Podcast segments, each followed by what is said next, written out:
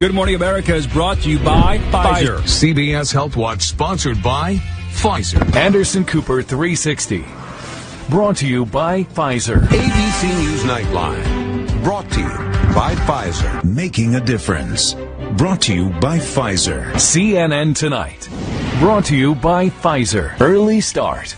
Brought to you by Pfizer. Friday night on Aaron Burnett Out Front.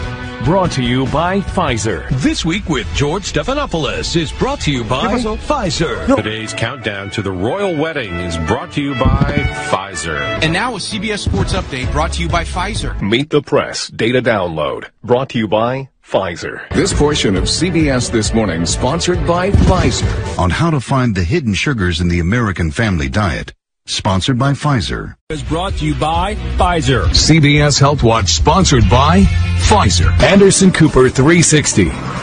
Brought to you by Pfizer. ABC News Nightline. Brought to you by Pfizer. Making a difference. Brought to you by Pfizer. CNN Tonight. Brought to you by Pfizer. Early Start. Brought to you by Pfizer. Friday night on Aaron Burnett Out Front. Brought to you by Pfizer. This week with George Stephanopoulos is brought to you by Pfizer. This weather report brought to you by Pfizer. Today's countdown to the royal wedding is brought to you by Pfizer. And now a CBS Sports update brought to you by Pfizer. Meet the Press Data Download, brought to you by Pfizer. This portion of CBS This Morning sponsored by Pfizer. On how to find the hidden sugars in the American family diet, sponsored by Pfizer.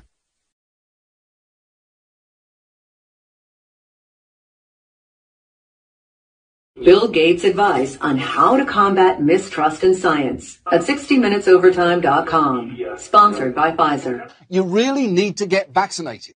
You know, COVID vaccines are now available for children five years and older. And the more people who get them, the better we're going to be able to help stop the spread of COVID.